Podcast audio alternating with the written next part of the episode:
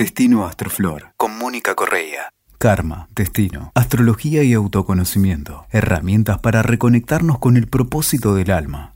Hola, ¿qué tal? ¿Cómo va? Hoy te voy a contar sobre el cero de Acuario.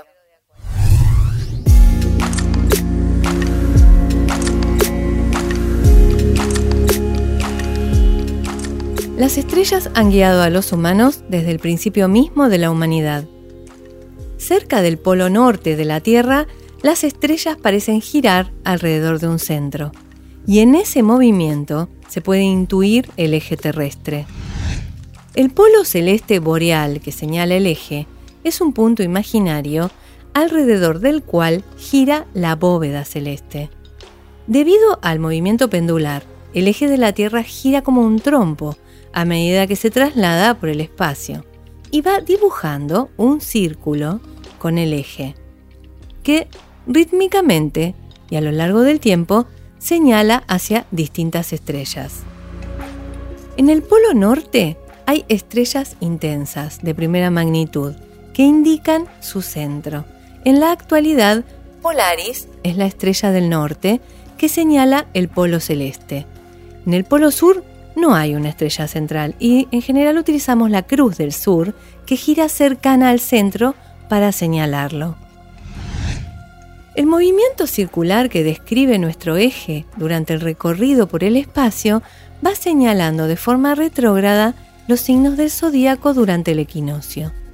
Eso se conoce como la precesión de los equinoccios. El recorrido que hace es de un grado cada 72 años y así van cambiando las eras astrológicas. Cada una dura aproximadamente 2100 años. El ciclo total es de 25.000 años y pico. Existen distintas discusiones acerca de si ya entramos en la era de Acuario o no. Para mí es claro que ya estamos ahí, porque puedo ver la energía de Acuario expresándose de manera abundante en los eventos que vivimos en los últimos años. Pero para recorrer por completo Acuario nos faltan 2000 años. Ahora, dentro de poco, este fin de año, la conjunción de Saturno y Júpiter va a ocurrir justamente en Acuario y se van a juntar en el cero de Acuario. Saturno es el regente tradicional de Acuario y Júpiter el regente esotérico. Van a estar ingresando juntos, como te decía, en el cero de Acuario el día del solsticio de Capricornio de este año extraordinario 2020. Los solsticios son portales, portales que unen cielo y tierra y que ocurren en los cero grados de los signos cardinales. Acá se van a estar juntando Saturno y Júpiter en el cero de Acuario, abriendo un portal cielo-cielo. Para entender lo sagrado de este punto del zodíaco, que tiene como una impronta de ombligo del sistema en el que vivimos, hay que visualizar o desplegar desde arriba, como si fuera en el medio cielo, el cero de Acuario. Si armamos la cruz fija poniendo a Tauro en el ascendente, al observar los regentes tradicionales de cada signo, podemos ver que los planetas se acomodan de la manera correcta, tomando la ubicación exacta, tal como existen en el sistema solar, en las órbitas que van de Saturno al Sol y de Saturno a la Luna, duplicadamente a la derecha y a la izquierda del mandala. Lo sorprendente del orden planetario y zodiacal es que lo recibimos en el 3000 a.C. Hay que recordar que la astrología nace en Sumeria. En Sumeria nace toda la civilización, o renace capaz. Es decir, que el orden de las órbitas planetarias era conocida desde hace más de 5.000 años. De alguna manera, la cruz fija me recuerda el dedo índice en la capilla sixtina, esa imagen que seguramente conoces. Los signos fijos son los que sostienen lo creado, tal como indica Miguel Ángel en esta imagen, donde el índice de Dios se conecta con el índice de Adán, su creación, y así le transmite la chispa de la vida. Volviendo a los regentes de los signos del zodíaco, el mundo entonces parece nacer desde este cero de Acuario, el lugar más misterioso, y desde allí se abre paso el centro creativo del universo, que permite ordenar las casas del cielo con sus signos y planetas regentes que surgen desde Saturno el Padre y bajan a ambos lados en espejo, Saturno, Júpiter, Marte, Venus, Mercurio y al finalizar la Luna, regente de cáncer a la izquierda y el Sol, regente de Leo, a la derecha. El diagrama trae a la conciencia la dualidad de la existencia, el hemisferio izquierdo y el derecho del cerebro. Como en un espejo, la noche queda a la izquierda el inconsciente, la luna, lo femenino, y a la derecha el sol, el padre, el día, lo masculino. Enfrente del cero de Acuario está el cero de Leo. Y existió en esa era astrológica una civilización que quiso dejar un mensaje escrito en las piedras. Esto ocurrió en Turquía, donde se ubica el templo más antiguo de la Tierra, que se utilizó hace más de 10.000 años antes de Cristo.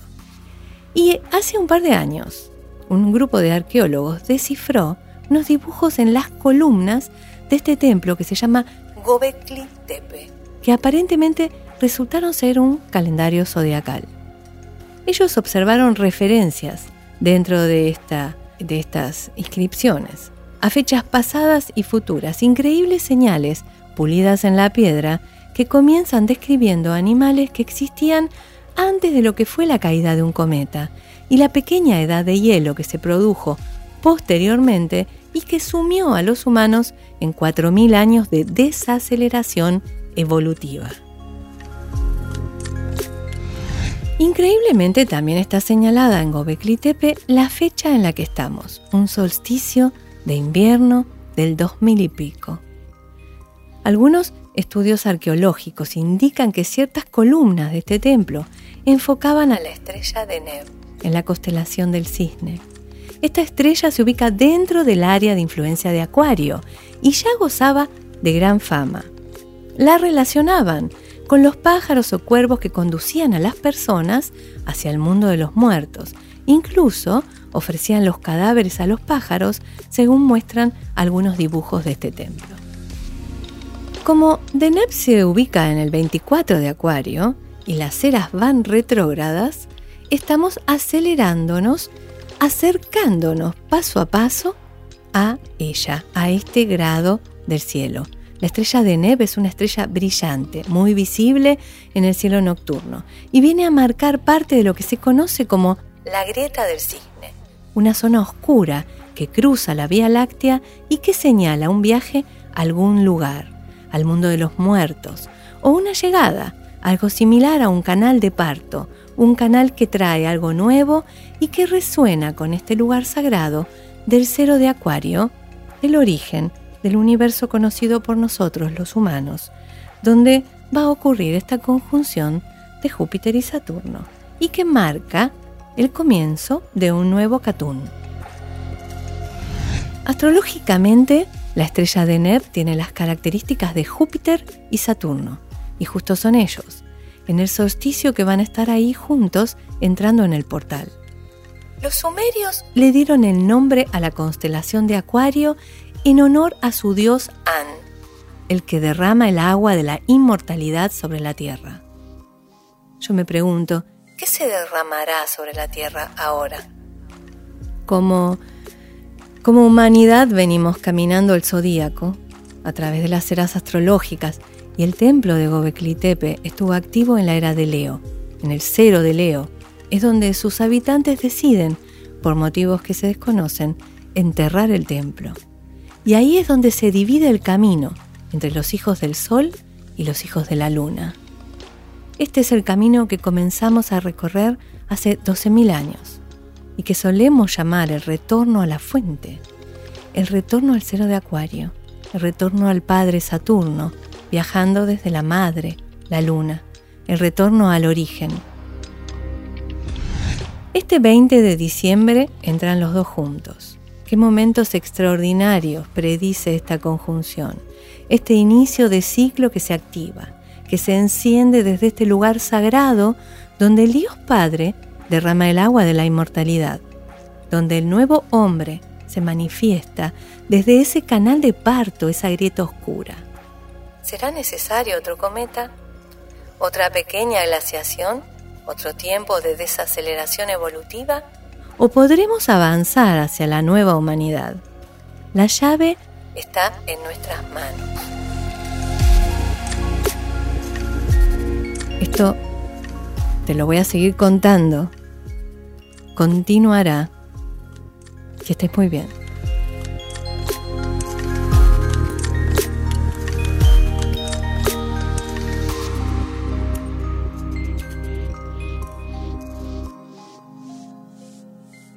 Escuchaste Destino Astroflor con Mónica Correa. WeToker. Sumamos las partes.